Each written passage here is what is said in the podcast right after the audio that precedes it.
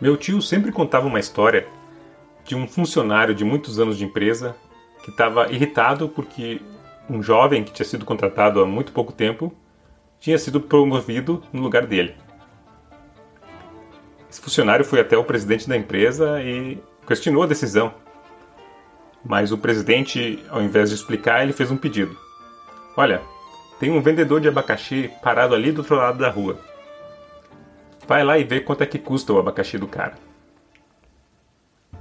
A contragosto, funcionário foi. Quando ele voltou, o presidente perguntou: Qual é o preço unitário do abacaxi pérola deles? O cara respondeu: Não sei se é pérola, mas o que ele tem lá custa 3 reais. Ele fornece para a empresa? Não sei. O presidente então pediu que o funcionário esperasse um pouco e mandou chamar o funcionário mais novo, aquele que tinha sido promovido, e pediu a mesma coisa. Quando ele voltou, o presidente fez a mesma pergunta. Qual é o preço unitário do abacaxi pérola? Três reais. Ele fornece para a empresa? Sim. Dei meu cartão, fiquei com o contato dele. Ele oferece algum desconto? Olha, para compras acima de 100 unidades, ele oferece 20% de desconto para o Pérola e 25% para o Cayenne. E quanto tempo ele entrega? Até as 8 da manhã do dia posterior ao pedido. Tem mais alguma coisa que eu preciso saber? Ele fornece também outras frutas e dá descontos conforme a fruta. E também a quantidade que tu vai pedir e a disponibilidade que tem. Quando ele ouviu isso, o funcionário que estava reclamando antes saiu e não falou mais nada. Eu sempre achei que essa era uma história sobre iniciativa, sobre um funcionário preguiçoso versus um funcionário ativo. Mas na verdade, eu acho que essa é uma história sobre mentalidade e sobre um problema chamado principal agente. O principal é o dono e o agente é o empregado. Os incentivos do dono são bem diferentes dos incentivos do empregado. Isso se traduz fortemente na maneira com que eles se comportam. O dono quer sempre o melhor para a empresa, enquanto o empregado quer o melhor para ele. Esse é um problema que aparece em tudo quanto é lugar, mesmo nos mais altos escalões das melhores empresas, maiores empresas do mundo. Empresas de capital diluído, por exemplo, que contratam um SEO famoso, pica das galáxias, frequentemente encontram o mesmo problema. Essas empresas, na verdade, não têm mais dono, porque ninguém tem mais do que 1%. E o CEO é contratado ele é incentivado pelo preço da ação. Não só porque ele é acionista, mas porque essa é a métrica pela qual ele ou ela né, vai ser avaliado. E pouco a pouco, eles começam a fazer buybacks e tomar ações de curto prazo para que o preço da ação vá subindo. Isso não é necessariamente o melhor para a empresa no longo prazo, né, para a saúde dela. No final, como diz o Charlie Munger, tudo se reduz ao poder dos incentivos. Muita gente, muito funcionário, pode até dizer e pensar mesmo com, com ele mesmo que eles estão fazendo sempre o melhor para o negócio mas na ação diária, no dia a dia do trabalho das pessoas, é que a gente sempre vê que normalmente os incentivos não estão aliados para isso. E a pessoa sempre vai estar com a cabeça na própria função e não no todo e no longo prazo da empresa.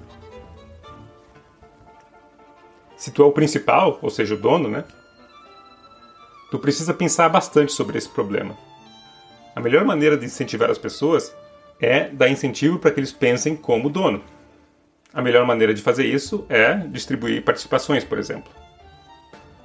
Eu vejo muito CEO por aí que quer que as pessoas tratem a empresa deles como se fossem donos, principalmente quando eles falam em evitar desperdícios e coisas do tipo. Mas quase nenhum dá um incentivo de verdade para que isso realmente aconteça. Via de regra, então, se tu é o agente, né, ou seja, o dono, é melhor ser generoso do que ganancioso, principalmente com um alto escalão da empresa. Mas não só com eles. Se as pessoas ganharem como donos, elas também são mais propensas a se comportar como tal. Já se tu é o agente, o empregado no caso, já se tu é o agente, a melhor maneira de crescer numa profissão, seja se tu for um executivo de marketing, ou um atendente de loja, é tomar a iniciativa por si próprio de pensar como um agente. Se tu treinar a si mesmo para pensar como agente, como dono, é muito provável que eventualmente tu vai se tornar um dono. Tu também vai conseguir identificar bons donos e se alinhar bem com eles, porque donos ruins não adianta. Tu pode ter a mentalidade de dono, mas se tu trabalha com um dono que é não tem ele próprio uma mentalidade de distribuir essa propriedade, né, esse ownership da empresa dele para as pessoas, tu não vai se dar bem. Mas os bons agentes, os bons donos, vão te promover ou vão te dar mais responsabilidades, que é a chave para ter crescimento de carreira no longo prazo.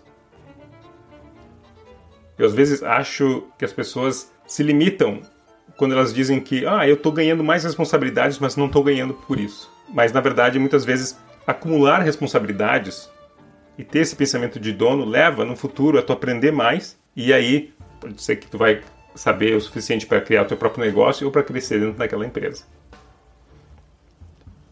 Eu sei que é difícil fazer isso em empresas grandes e estabelecidas, porque elas têm processos e hierarquias e tudo mais de ascensão na carreira. Por isso que eu acho que eu sempre escolhi empresas menores e startups. Tu souber escolher uma startup com futuro, e aqui tu já precisa pensar como dono, ou acionista no caso, para entender o potencial de futuro dessa empresa, e tu aprender a pensar como agente, tu vai fatalmente ter uma ascensão meteórica e de muito aprendizado. Essa empresa vai crescer e tu, dentro dela, desde o início, vai crescer com ela. E talvez seja o caminho mais fácil para se tornar um CMO ou diretor de produto e coisas assim.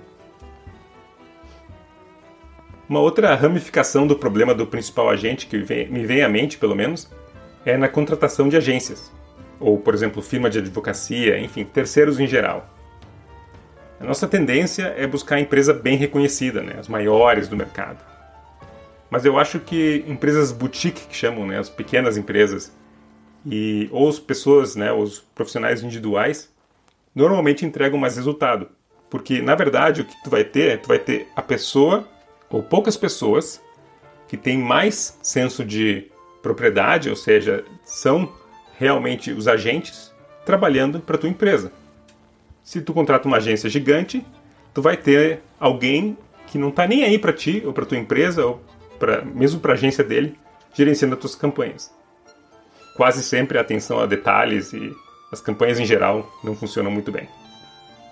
No fim, o segredo de como pensar como aquele funcionário que foi lá e viu o preço do abacaxi e trouxe todas as informações certas, não é ter mais motivação ou sei lá, ser mais inteligente.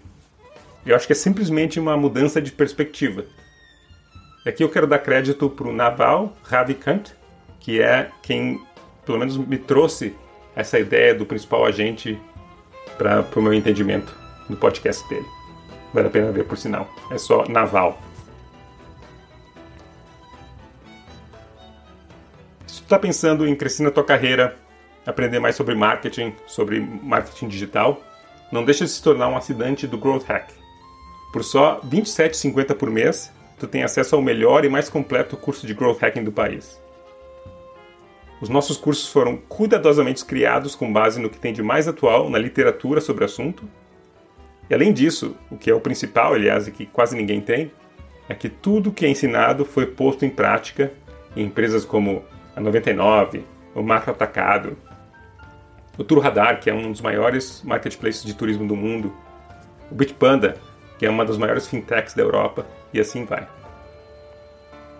Além disso, nós temos outros cursos que é para, digamos assim, complementar a tua educação como growth hacker e como profissional de marketing digital, que é SEO, programação para profissionais de marketing e um curso de modelos mentais que é muito legal, que te ajuda a ter uma abrangência e uma tomada de decisão muito mais clara.